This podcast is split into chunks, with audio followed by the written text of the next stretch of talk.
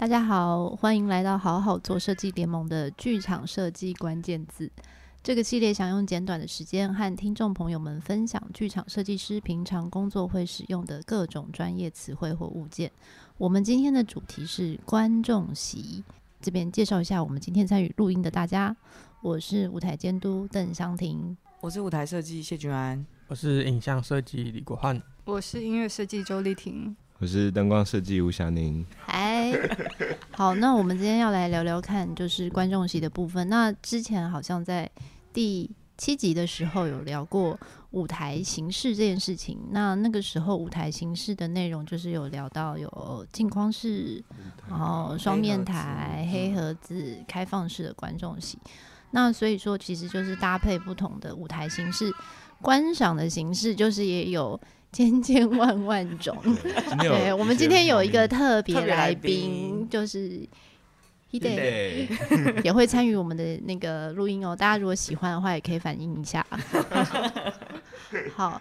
在观就是不同的观赏状态，那我们可以先就是，其实观众席也是最近一个蛮夯的话题嘛。没错，对。关于我们新成立的北艺中心的剧场，对对对，那观众席，对大家大家应该就是都有尝试过那边的椅子，但其实对我来说，我觉得那个大剧院的椅子，因为我的肩膀蛮窄的，所以大一大剧院的椅子对我来说其实蛮舒服的，因为我觉得它我它很完整的包覆了我。就北艺中心的大剧院，对北艺中心的大剧院，我觉得我还很完整的包覆我，就是我不管往左靠、往右靠，都可以有很舒服的靠。但是我知道也有人跟我说，他觉得他坐进去他就是卡在里面。对，我上次看到是一个人，就一坐立马脱鞋盘腿。然后就是沉浸在那一个座椅里。对，你看，你看，就是也是有觉得这椅子很舒服的人，怎么这样？我就是属于维卡的人。但是大剧院的椅子有一个很特殊的功能诶，你有发现吗？就是你很适合在前面的人的椅背上面用电脑跟 iPad。没有发现诶。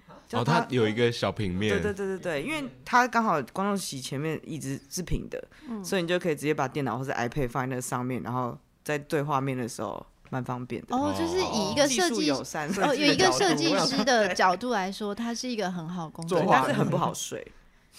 这椅背很，这不是应该的吗？Hello，对。然后 很多人说球剧场的很难做，但我反而觉得球剧场还蛮好玩的。真的吗？我觉得蛮刚好的。球剧场的椅子对我来说，因为我是一个腰椎侧弯的人。所以真的是很，真的真的会很酸。我真的就是要不停的动来动去，动来动去去调整我的姿势，不然就是会腰酸到不行。哎，他们普遍那那两 猫很有，他也也得 就是也说，他也觉得他觉得那个皮很好抓。他有去，他有去拜访，他有去拜访。猫界的传言啦，一些猫界的传言可能已经传到这边来了。玩过的，对，他出来都说好。对，因为都在士林区。对，我们录音的地点离那个球场。对对对，他可能有耳闻这件事情。好，回来。哎，但是不得不说，大剧院的观众席有个比较大的问题，就是之前好像有聊过，就他观众席不不平不平衡。对对，那个左右不平衡。对，所以那个空间感在关系上就会很困扰。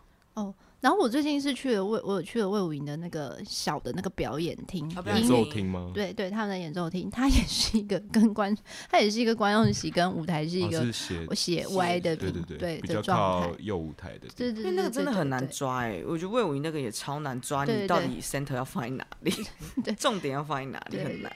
对，哎，有觉得哪一个剧院的座椅是很舒适？哎，不是座椅啦，应该是说那个观。观赏的状态跟关系剧是最喜欢的。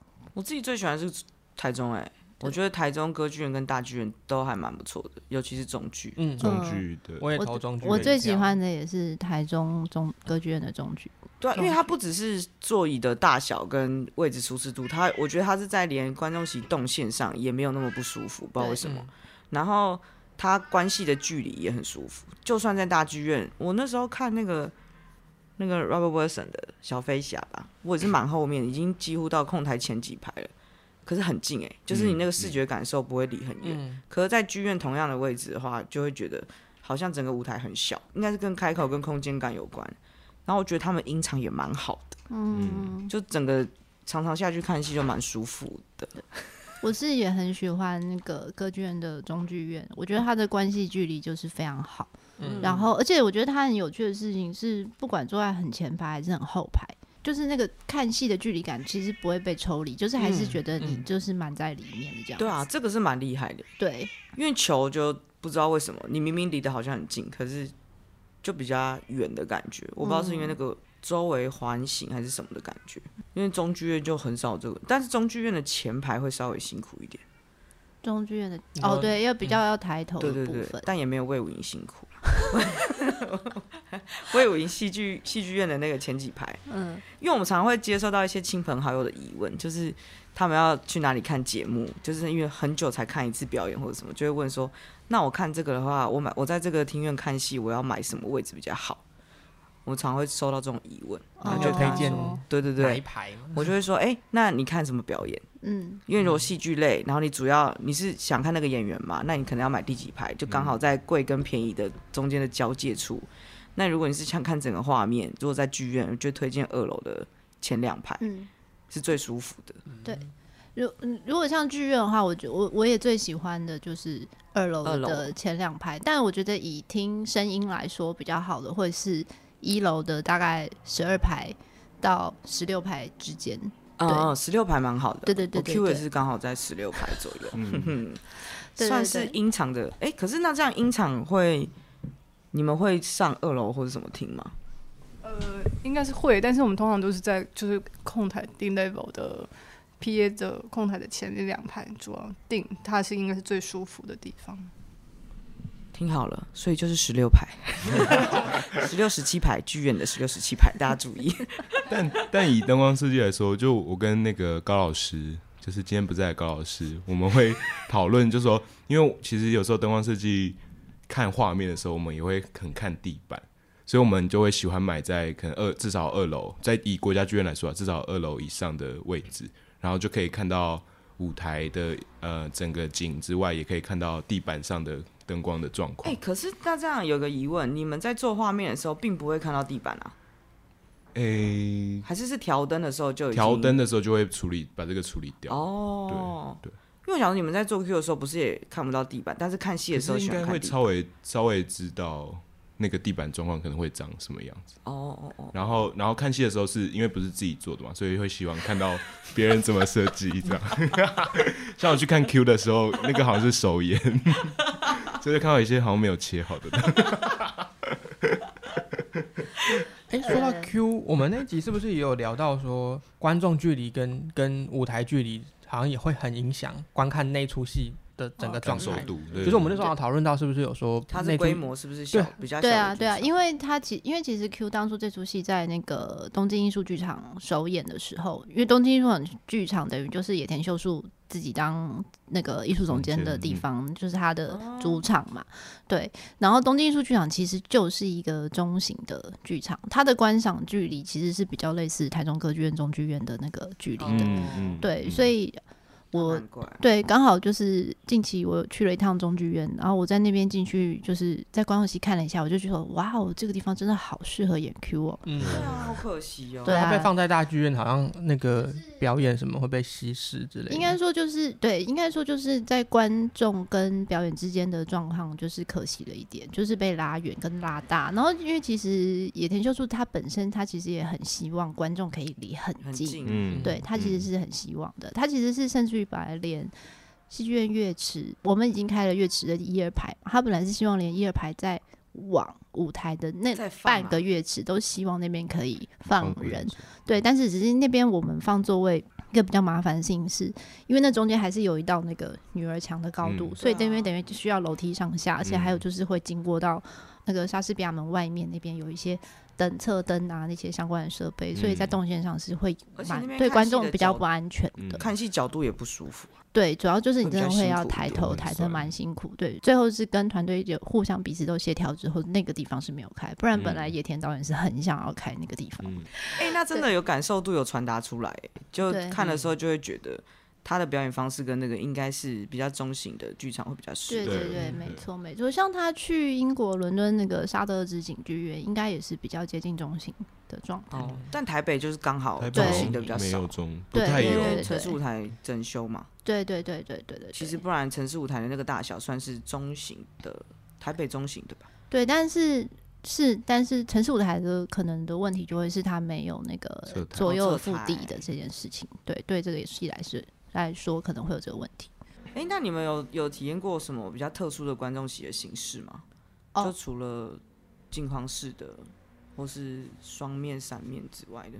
我自己是有做过一个移动式的观众席，OK，好酷啊！对，然后灯光设计就是高一华老师，对，老师就是会一直与我们同在。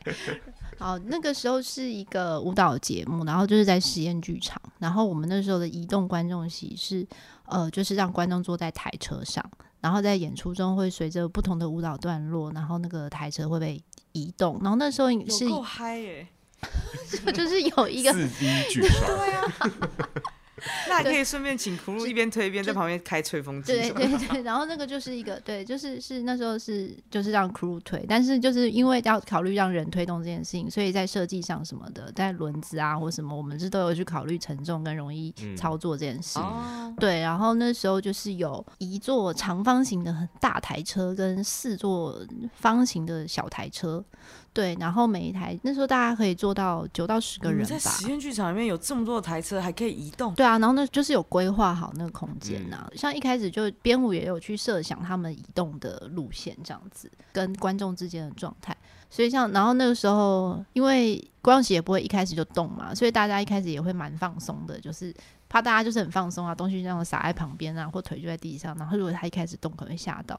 所以，比方说在一开始 announce 的时候，就是都要提醒一些什么，哎、欸，包包不要放到台车外啊，然后投手不要伸出车外。云霄飞车其实是差不多的意思，对，只是他就是没有安全带把他绑住的。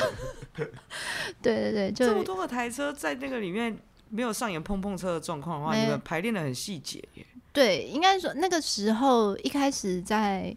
排练场的时候就已经有，因为排练场没有那么大嘛，但是就有先弄了两三个台车来，哦、然后来模拟一下那个状况。然后那个时候舞台，像舞台的话，大家也都是就是很像会画那个碰碰车一样，都会有那个小方块这样移来移去，掉沙盘推演的。对对对，沙盘推演，沙盘推演，什么时候要到哪里，什么时候要到哪里去？应该说，因为它这个舞台空间的变化，等于也是利用。观众台车的变化，去造成舞台场景的转变，哦、对，所以等于其实也是一开始就已经把这件事情把它，就是把它想进舞台换景这件事情来了，嗯、对对对。然后我觉得 crew 就是也很给力，因为比方说我们就是还是会说啊，某些地方希望可以推快一点，某些地方可以慢慢的跟着一下那个，或者是比方说舞者那个区域的转换。但我觉得那时候的 crew 就是也是很棒，这样子。哎、欸，这如果在剧院会更有趣，因为空间一大或是什么的，那个 空间的差距感就可以做很大的落差。但是 crew 就是比较辛苦啊，要推很远哎、欸。那观众 一场人数多少？我有点忘记了，我记得那时候应该观众人数应该顶多就是一百上，一百一百上下，一百应该是有一百上下，就是没有到很多。对。我们之前有做过一个，在还在学校的时候有做过一个演出是，是呃演员会像摩西分红海一样，把观众席这样打开 然后从那个走道台车也是怕，对，就是设计过的那个卷扬机的平台这样。啊，那有提醒观众吗？还是就突然给他一个惊喜？应该是给他一个惊喜。那观众有尖叫吗？观众没有，应该他速度还是有调整过了，哦、但确实有发生什么。就是演出到最后，那个观众席打不开啊。那这样，这样子就演员就从观众绕旁边走出来，因为这个很容易就可以就会发生你刚才说包包掉进红海的话那个意外吧？应该中间都有稍微做护栏啊，然后分开。对对对，这个也蛮有趣的。这个也蛮有趣。我之前好像在戏曲看过一个，是观众席在 turntable 在旋转台上面。然后演出就是在周围，所以他们就是照着那个观众席转的方向去看那个戏，就比较是类似音乐节目的表演，嗯，那个也蛮有趣的，嗯，但这种感觉在音场上应该是蛮令人崩溃，它整个环绕型的，对，最近就很多沉浸式的演出啊。对，没错，就是因为有走式的观众席。没错，有走式的观众席其实对音响或是音场来讲，其实是蛮困扰的一件事情。因为我们在做音乐的时候，通常都是。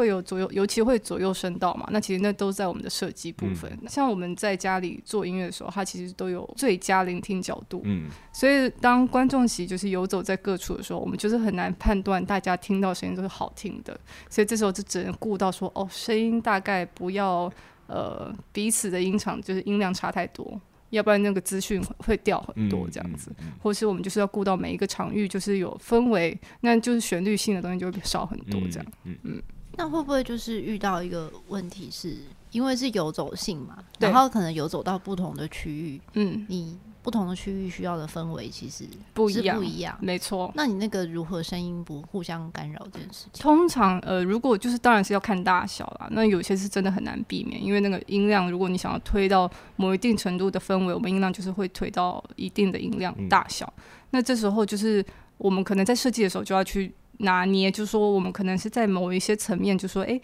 我们如果真的确定这个场域一定势必会被干干扰的话，就是要让彼此干扰的情况下不会那么打架。嗯，对，就是错开，然后就是可能会抓每个场域的重点，那重点的的时候，它的主导性就比较强。那其他地方就氛围就退退多一点，就才会不会说大家在这个场域，然后听到各式各样不同的音乐。嗯嗯，这时候就会。调开，然后或是我们就是可以在每个场域就选择的喇叭的播放的种类不一样。那有一些就是用比较大的主系统，那有一些就只是在角落丢一些小喇叭，嗯。嗯，氛围到就好这样。嗯，这跟我觉得跟灯光有一点蛮类似的是，就是在做沉浸式剧场的演出的时候，就你不能限制观众观看的角度，所以相对镜框师来说，我们可以设计说它可能是侧光、背光。或是面广，但到了沉浸式，你反而是也是以氛围去氛围为主要最首要的设计目标，这样，然后其他的就是看缘分。剧照就是规定他要拍哪个方向就好，观众就看他自己运气挑到哪里，就看他自己想看什么。哎、欸，那我想要分享一个影像上面的话，我有遇过同一个制作，然后可是因为因应不同场地演出的。跟观众的语汇不同，然后以至于我觉得影像语言整个有点不太一样。嗯，它的区别是一个是像刚刚说的是沉浸式的，所以它的影像是遍布在各个空间，然后观众就游走在其中，所以那个观观赏模式有一点有一点点接近，比较像就是说美术馆逻辑，就是在里面游走，然后所以。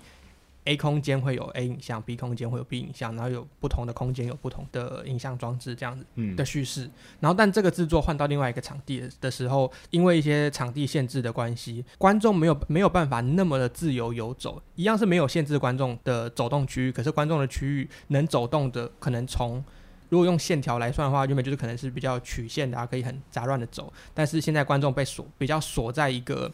一个中央的区域，所以变成是它比较是观看方式变成是算环绕式的，所以它变成是很像类似在 VR 装置的逻辑，就是你在一个比较偏定点，但还是可以走，只是那个走的范围就是大家变得比较很观众很集中，然后所以变成全部的影像是是他可能站在这边，然后从左边看到前面，看到右边，看到后面。就是，所以这个东西跟刚刚前面的就差很多，对，空间感完全不一样，因为它变成是一个空间，然后把全部的影像放进去，跟拆成不同空间的逻辑，嗯，然后这个也是会很影响，就是观众的对观看方式这样。那这会影响内容吗？会啊，叙事就要叙事就要完全不一样，因为嗯、呃，原本可以跟一个影像可能可以跟单独一个空间建造一个氛围跟语汇，然后现在变成是全部的影像要串联起一个一个大空间跟。是一个同整性的语汇。哦，对，对啊，因为因为这个一换就是完全算是不同的制作，算是，可是它的当然就是变成是要去传达作品内容的的核心这样子，嗯，嗯。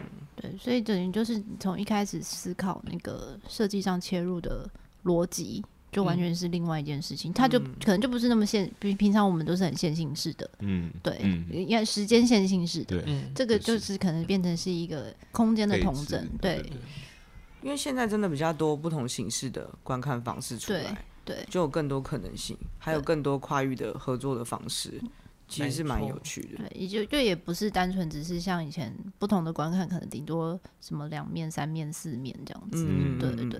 像游走式的真的蛮多的。对，我之前看过一个类似，哎，类似戏剧的，它但它算是展览，但你一个人就戴着一个耳机，但走到某个角落，它就有类似感应的东西，就会出现对话的声音。嗯，然后你刚好就在看那个画面，然后走到下一个可能是行为艺术，但是。耳朵里是传来他的故事之类的，嗯，这种这个这个那时候当下体验第一次体验上，想说哇，谁这么天才啊？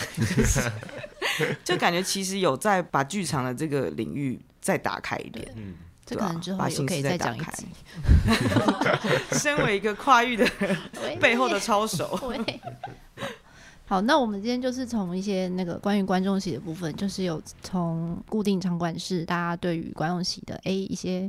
看法，还有一些猫界的那个耳闻的留言，讲到就是 就是观众席的不设限，大家这样游走的状态。对，那可能之后也可以再开一集，就是讲一些跨域跨域性的方面的演出。那就是就是期待之后再来。那就感谢大家的收听，欢迎到 Facebook 跟 Instagram 搜寻，并且加入好好做设计联盟，持续追踪关于剧场设计的话题，也可以把对于节目的回馈留言给我们。那我们大家。拜拜。